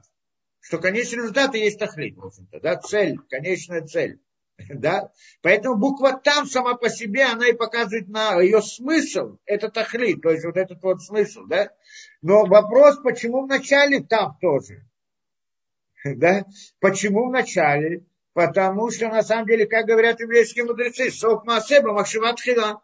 Конец действия мысли находится в начале. Когда я планирую что-либо, я сначала в мысли вижу конечный результат, а потом уже строю, как к нему прийти. Правильно? Поэтому ясно, что в начале э, действия находится конечное, и результат он находится и в начале. Поэтому всегда это так, мысли это так, это да, в сознании человека это так. Что, и, и в духовности тоже так, у Всевышнего. Самое, то, что самое вверху, оно приходит самое низ. Имеется в виду так, что конечный, конечный результат, он тот, который вызывает действие. Он, по сути, называется причиной действия. Причина действия, когда я увидел в своем, я, я, я первый раз увидел мороженое, захотел его попробовать, так только под это, тогда у меня появилось желание. Когда я первый раз увидел мороженое, только тогда у меня появилось желание его кушать. То есть, конечно, я представил, как я его буду кушать, как это вкусно. Вот этот вот конечный результат в моем воображении он привел к действию. То есть получается, что, что э, тахлит это, э, в смысле, тав это, это, это результат, это конечный результат. Там это также причина. Поэтому получается, что такое тахлит? Это там из причины, движение из причины по направлению к цели. Цель это тав, и тав она же начало, потому что она на самом деле причина. Тогда мы его запишем таким образом. Тав – это причина, тав в конце – это цель, а посередине что у нас есть? Кли. Что такое кли? Орудие. Как я могу прийти из причины к цели? Каким-то орудием я должен что-то делать. Правильно? Что это за кли? Посредством кли. Из причины к цели мы идем посредством орудия. Что это кли? Если мы посмотрим на само слово кли, что такое кли? Обратно. Кли это построено из трех букв. Кав, ламит, юд. Что такое кав? Кав это мы руку называем кав. Кав на самом деле показывает нам на действие, сама буква. Я просто не привел вам все буквы, каждый смысл из нее и так далее. Но кав показывает нам на действие. Ламит, это мы сказали уже, движение. Оно везде имеет в виду смысл движения по направлению к. Юд, что такое юд? К мудрости, как мы сказали. Или к цели, к мудрости, к, да. То есть, когда я движение, что это значит? Что я задумал какую-то вещь, и я двигаюсь по направлению к нему, используя орудие для того, чтобы привести к цели. Это разумно, это к разуму, привожу ее, это, да, как это, действие по направлению к бесконечности или к концу. Бесконечность это начало, это же конец и так далее, да, так можно сказать привести в духовность тоже можно сказать. Я, когда я создаю какую-то вещь, я придаю ей форму. Она была бесформенный материал, я дал форму. Я здесь сделал ей духовность определенную, придал ей духовность определенную, внес в нее мудрость. Когда, был кусок, кусок камня, и кто-то из него сделал какой-то предмет, он мудро свел мир. Вот эту форму он вел, да, посредством действия. в каком-то смысле мудрость, правильно? Да, на том уровне, на котором мы говорим. Получается, здесь тоже мы это, мы это видим. И так далее. И, э, то есть э, во всех, во всех, во всех мы видим эту идею. На самом деле, здесь есть общая картина. Это много больше, чем я рассказал. Есть еще множество примеров, не буду их приводить. Но я приведу, пытаюсь понять общую картину. Потому что в чем здесь общая картина? На самом деле, Язык Торы не просто так, что он просто связан по смыслу и так далее, каждая буква, что мы еще должны объяснить, как это связано с рисунком на бумаге. Мы еще это не объяснили. Я надеюсь, как-нибудь объясним. Но, но, но на самом деле сама по себе схема построения она другая. Э, схема всего языка. Это интересно. Как построен язык Торы. Каждое слово состоит из трех букв. Да? Каждое слово. Корни корни слов. Корни слов X, Y, Z, правильно? И со, стороны букв, со, построено из букв. Что это значит? Теперь пойдем по нашей схеме. Каждая буква несет какую-то информацию. Получается, значит, одна буква, за ним идет вторая. Как мы сказали, Адам. Алиф, Далит, Мем. Алиф это Нишама, Далит это телесность, Мем и так далее и мы пытались понять смысл слова из смысла букв. И в том порядке, в котором они находятся. Три буквы, они обозначают суть этого слова. Если я понимаю смысл каждой буквы, могу войти в глубину этого. Могу дать смысл этого слова, а знать суть предмета, который там. Теперь, три буквы. Если другие буквы, то тогда другое слово, правильно? Теперь интересно, что всего есть 22 буквы, да, еще 5, конечно. Э, получается, алиф далит мема, схема она такая, что на самом деле каждый, мы можем взять, допустим, я возьму три любых, три любые буквы, алиф, далит, мем, пытаюсь понять смысл. Точно так же, мы, как мы говорим, у нас есть слово, скажем, Адам или Елет или еще что-то, из трех букв, корень его. И мы строим, и мы пытаемся угадать смысл. Возьмем просто три произвольные буквы. У каждой же буквы есть смысл, правильно? Поставим их в определенном порядке он несет какой-то смысл или несет какой-то смысл. Скажем, мы таким даже не пользуемся, мы не знаем это слово. Но не, не, несмотря на то, что мы не знаем, он, конечно же, несет смысл. Связанный со смыслами этих букв. Какой смысл? И здесь интересная вещь. Если мы посмотрим, интересно, получается, что все весь этот, да, весь язык, мы пользуемся только частью языка Торы. И Тора тоже пользуется только частью. А на самом деле это целый мир сам по себе, построенный из строек букв. Причем как они построены? Они связаны между собой. Как построены? Э, каждая буква, скажем, первая буква, одна буква, она несет основной смысл. Нет, две буквы, они несут основной смысл, а дополнительно буква дает какой-то оттенок. Например, алиф, э, э, да, например, э, то же слово Адам, если мы возьмем алиф, заменим другой буквой, то слово далит мем, она будет нести как бы основной смысл, а каждая замена буквы будет дополнять еще какой-то. Здесь у нас была духовность, а в другом месте что-то другое и так далее. Только надо подыскать. Сейчас покажу некоторые примеры, потому что у нас многих слов мы просто не пользуемся, поэтому у нас нет этого. Но там, где мы пользуемся, в некоторых, и как это, в некоторых последовательностей слов мы можем это увидеть, там, где мы пользуемся.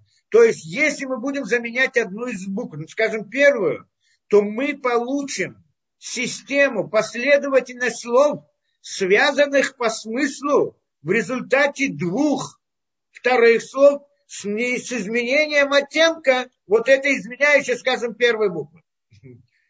Понятно, да? Сейчас попытаюсь что-нибудь привести, ну, так, чтобы было... На самом деле мы здесь ходим одну из глубочайших тем.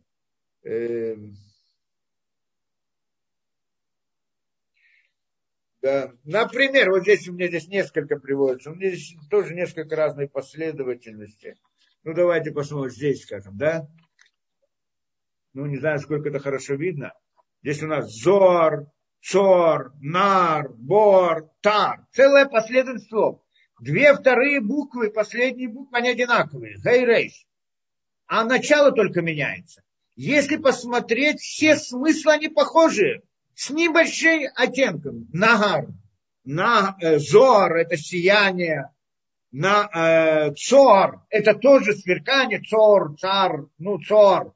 Тоже показывает на некоторую другую форму сияния и так далее. Нагар. Нар – это река. Что она, в принципе, тоже нам говорит источник для света. Ну, во многих везде это написано. Нагар – это тот, который как бы, да, источник света. Боар – это слово багир, светлый и так далее. Тор, чистота, тоже говорит о источнике света. То есть мы меняем каждый раз букву первую, меняется смысл, но они похожи. Целое семейство слов, которые связаны по смыслу. Причем чем отменяется этим оттенком? Чем характеризуется этот оттенок? Измена оттенка смыслом буквы. И мы сейчас не будем ходить каждую из них, но это интересно разобрать. Каждая измена буквы, если мы знаем смысл буквы, мы можем определить, какой оттенок появится в новом слове, когда мы заменим другой буквой. Ну, теоретически это не вещь. Можно, это мы сказали первая буква, можно менять среднюю букву.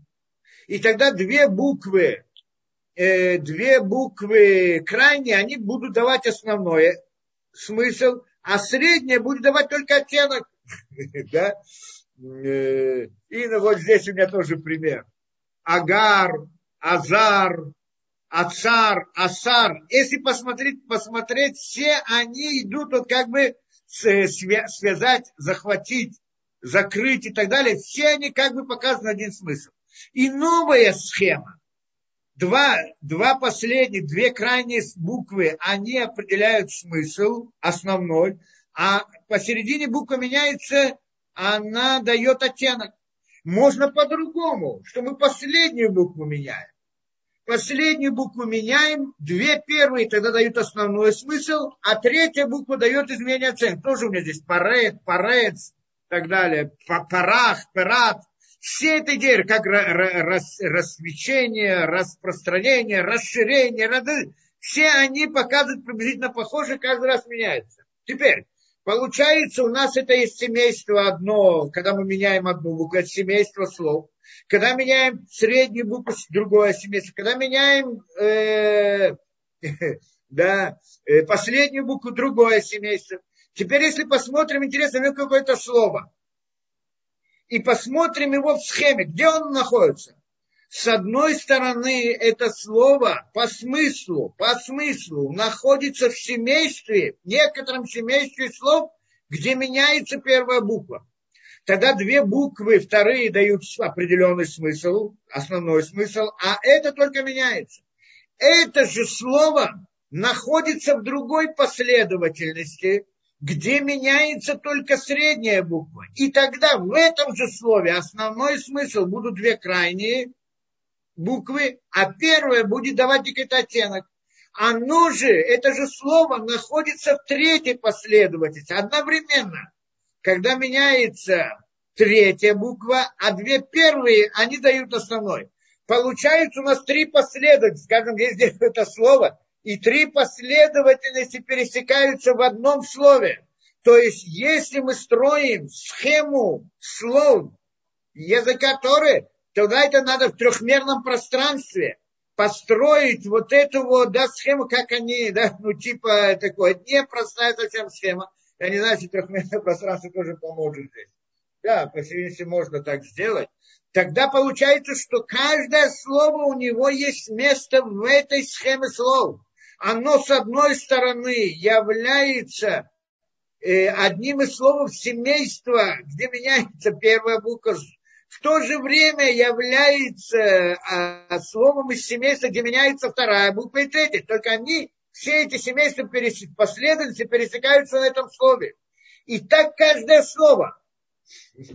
Каждое слово. И так мы видим, можем построить структуру все. Не можем построить, если мы начинаем это смотреть и исследовать. Мы действительно все это видим. Это удивительная вещь. Все слова, все слова, ну, языка Торы, они четко находится на, каждая находится на своем месте. Все по порядку, в рамках смыслов букв внутри. Покажу вам схемы, которые кто-то здесь вот рисует. Здесь у меня есть это, ну, кто-то там делал вот эти вот тоже все эти последовательности. А здесь, значит, он пытался кусочки схемы нарисовать. Некоторые один из кусочков схемы. Или вот здесь кто рисует тоже. Ну, как бы кусочек схемы вот этого со всеми там.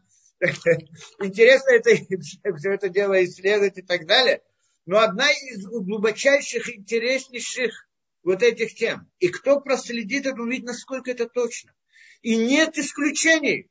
Все слова, не то чтобы вдруг может прийти у нас ощущение, что я привел какие-то примеры, которые по случайно что-то там получилось, там гематрия сошла, и вот так случайно это. Но когда мы входим, это правильно, что в некоторых словах мы не можем найти связь между гематрией и смыслом. Не потому, что его нет, а потому, что мы не до конца знаем, еще объясним эту вещь, что нам не хватает в этом. Но вот эту вот схему, когда мы начинаем рисовать и смотреть, это удивительно, насколько это точно. Ну, тот, кто знает иврит, он немножко хотя бы прочитает вот то, что я показал, он это увидит прямо, и, и да, это удивительно, насколько это. То есть получается весь язык Торы, он такой, что он, да, что он строится вот, да, по такой, по такой схеме. Беседа. Теперь, может быть, я попытаюсь объяснить то, что я вам хотел объяснить в самом начале. А что значит, когда я молюсь, я читаю? Теперь я читаю слово, Слово отображается в моем воображении, как в моем сознании. Это слово на самом деле, это молитва. Она читается дальше. Почему? Ну что это за слово? Слово же, оно показывает нам слово. Да, слово нам показывает какой-то предмет, мы сейчас сказали. Ладно, это понятно. В нем заложена какая-то информация. Но то, что мы сказали, Это всего лишь рисунки слова, а не само слово. Но слово, оно в принципе несет внутри себя всю характеристику того, что это слово обозначает. Но когда это слово сказано, скажем, Всевышним, то оно создает этот предмет. Это, что сказано в Йомер Луким. Почему создает? Потому что внутри себя оно несет все внутренние силы для этого предмета, да, не случайно. Какие внутренние силы? Про что мы говорим? Что такое это слово? На самом деле это, да, я открою, да, есть э, отрывок, я прочитаю из Рамхаля. Рамхаль, э, да, ну, один из каббалистов больших таких, да, говорит про это дело. Вы да и знай, говорит он, кисодит пошутов рот, что секрет распространения цветов у сода утиот. Это секрет букв. Выцеруф утиот. И соединение букв, сочетание букв. Э, да, Мицурух, сочетание букв у сода арату урота или ним, это секрет свечения свечов верхних, там не, не всем все понятно, но я пытаюсь объяснить вот суть, что он хочет сказать. Да? Рота или ним, абоним мадригот, который строит, значит, что и сочетание букв это секрет свечения цветов высших, цветов высших, которые создают уровни. Свет он имеет в виду на некоторую духовную силу, назовем ее светом та, которая дает жизнь, источник. Источник, это, это источник, это свет. То есть свет это то воздействие, которое приходит из источника духовности. То, что дает жизнь нам, в общем-то. Поэтому называем светом. Почему светом? Ладно. Вавен, и пойми, Эйхаутиот моротит пашутурот. Как буквы показывают на распространение светов. Кикмоши коль цуратоте, что как каждая форма букв, и не элена тията дио, оно не является, кроме как, склонением э, чернила Леомину вправо или влево. То есть как мы пишем букву? Ручку и чернила либо вправо, либо влево и так далее. Да? Кен Мурельна Тиято. Точно так же, как когда мы пишем букву, она нам показывает на какое-то отклонение. Точно так же оно показывает на отклонение света вправо или влево. Ну, для многих это непонятно, что значит отклонение света вправо или влево, но я попытаюсь объяснить хотя бы вот корень вещей. Или влево, или в середину. У Кмоша отьет эн шахор аля лаван, и как буквы, они находятся бел, черное на белое, кен мадриго, также эти уровни, они эти уровни, они эшхура альгабей эш ливана. Огонь черный на огне белом. Это известно, то, что Мидрашим, это пишет Зор, и пишет многих вещей, что когда Тора была дана Муше, как она была дана? Черным огнем по белому огню. Что такое черный огонь? Что такое белый огонь, ну, есть такое понятие, не будем ходить. На самом деле огонь черный, на самом деле, а не белый. Но не принципиально это то, что это. Э, но огонь белый, есть огонь белый и огонь черный. Тора была дана черным по белому. По-простому мы понимаем, как взять бумагу, она же белая, правильно? И мы на ней пишем какие-то линии черные вот эти вот черные линии на этом белом листе бумаги, это и есть буквы, правильно, если мы нарисовали буквы или что-то. В каком-то смысле он в этой параллели говорит, что Тора, когда он там была, там же не было бумаги, правильно? Там, там нет бумаги, там есть огонь белый и огонь черный. Огонь черный он рисует на огне белом. Но на самом деле не, не потому, что там не было бумаги, а бумаги она не нужна, потому что наоборот, это больше суть. А здесь то, что мы рисуем на бумаге, мы хотим нарисовать, отобразить нам схему того, что такое есть белый огонь и что такое есть черный огонь. Что на самом деле попытаемся понять эту идею. Когда мы нарисовали букву на бумаге, а потом вдруг стерли ее, куда исчезла буква? Можно сказать, что ее нету больше, она была, а сейчас ее нету. А можно сказать, она на самом деле есть, просто мы ее не видим. Понятно, да? То есть, когда мы нарисовали букву, мы чернилом выделили какую-то часть из белой бумаги в определенную, как это, а выделили в определенный раздел, правильно? из этого получилась буква на самом деле это, она, эта буква находится внутри этого белого листа. Это понятно. Все, что мы сделали, нарисовали, мы просто выделили ее. Мы не нарисовали, мы выделили из, из белого листа часть, частицу, обозначили ее, и это назвали буквой. Ну, э, с точки зрения бумаги и чернила можно спорить по этому поводу, но, но мы говорим по сути. А по сути это так, что на самом деле белый огонь это имеется духовность. Бесконечная сама по себе, бесконечный, бесконечность. Бесконечность включает в себя все. И, и я для того, чтобы, и, а я, поскольку мы люди конечные, и нам, мы воспринимаем что-либо каких-то конечных понятиях, мы не можем воспринять бесконечность. Это точно так же, как мы смотрим на лист, белый лист и ничего не видим. А на самом деле там написано много разных вещей. Просто их нужно выделить оттуда. Там же все есть. Любая буква там есть, любое слово там есть, любое это, только оно не выделено. Если кто-то его выделит из этого листа, то тогда я могу прочитать, правильно? А пока оно не выделено, я не могу прочитать, я просто лист белый. Это как бы бесконечность. Она сама по себе бесконечно включает все. Только я не способен ее принять. И это, что сделал Всевышний, и скрыл себя от нас. А как он нам себя раскрыл? Не скрыл, это не значит, что полностью скрыл. Потому что если полностью скрыл, то мы исчезаем, нас мы не можем существовать. Но он нам передает свой свет по порциям, частицам, только каким назовем свечением, каким-то кусочками, чем-то. Чем?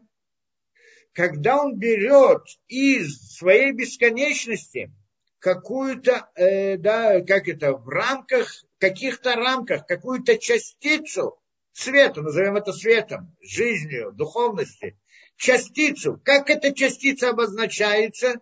Мы ее выделяем в каких-то рамках. Я как бы выделяю из бесконечности что-то определенное, даю какое-то определение. И тогда я понял что-то.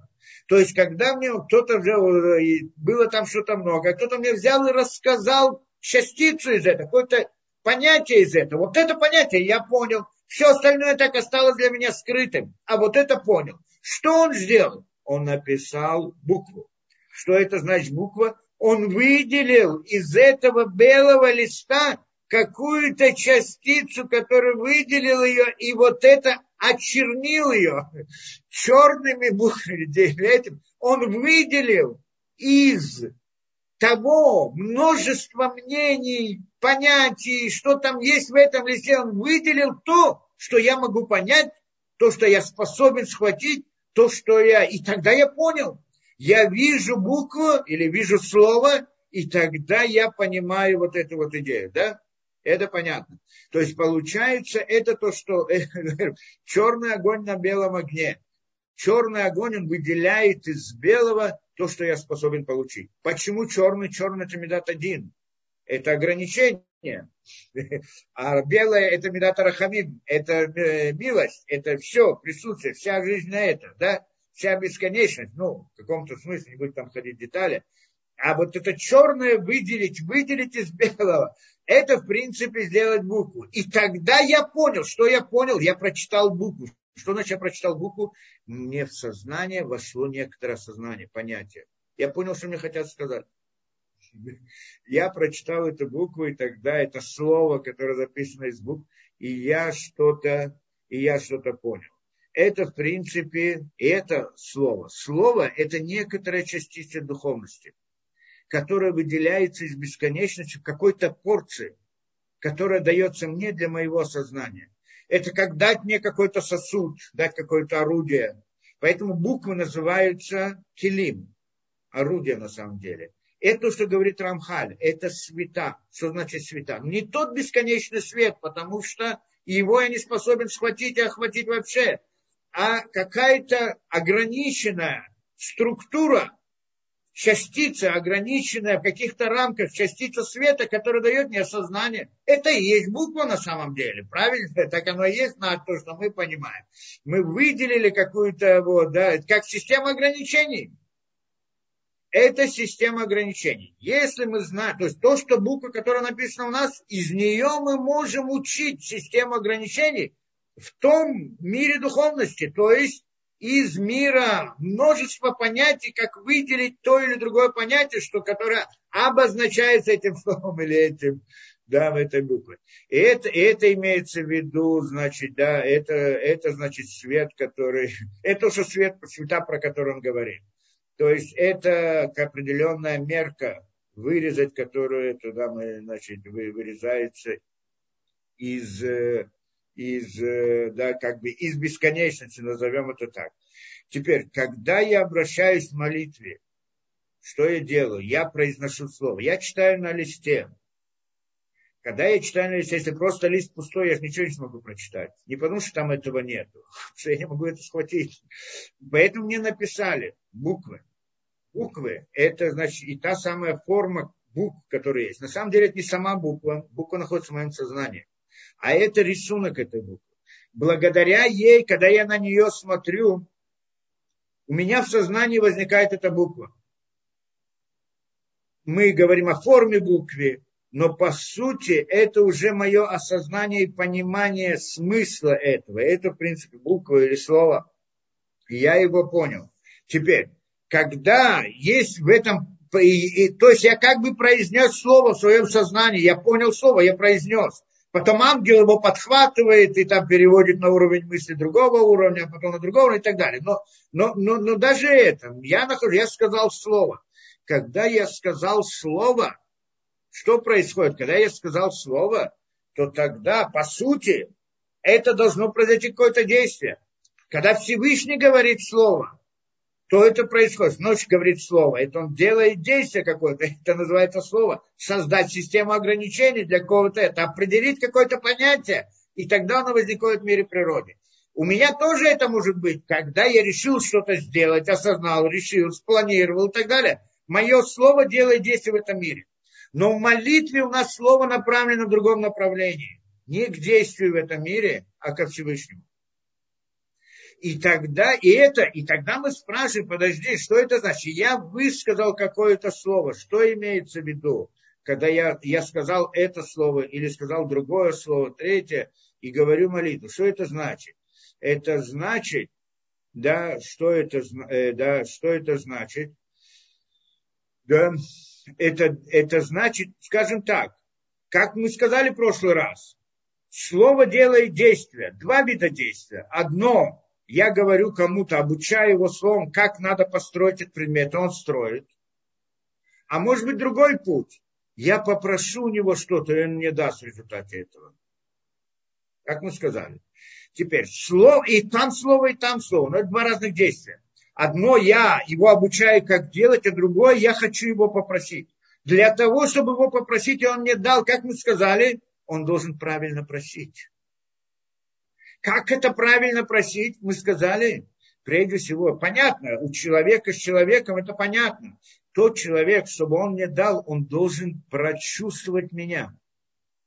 То есть он чувствует, как это должен проникнуться, как это, ну, скажем, сочувствием ко мне. Допустим, он видит во мне какую-то боль, какую-то неприятность, какую-то, и он сочувствует этим, и тогда он сам хочет дать, правильно? Но даже если нет у меня какой-то проблемы, но все равно, а я хочу, чтобы он мне дал что-то и прошу, он скажет, ну что я тебе должен давать? Я, чтобы дать, взять у него, чтобы он мне дал, я должен дать ему ощущение, что мы с ним одно целое. Что не дает мне, он дает себе. Что на самом деле это для него.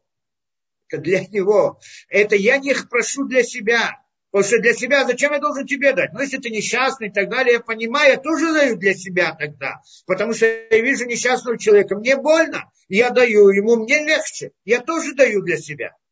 А тут ты, тебе все нормально, ты хочешь для себя, иди работай. Что ты хочешь, чтобы я там, тебе что-то давал? И, и, но если же он увидит, что то, что я прошу не для себя, а как мы говорим, для чего-то, для того, для другого, такой-то хорошая тема, тогда он может дать. Или он со мной объединится в одно целое. Вот этот путь действия тоже слово.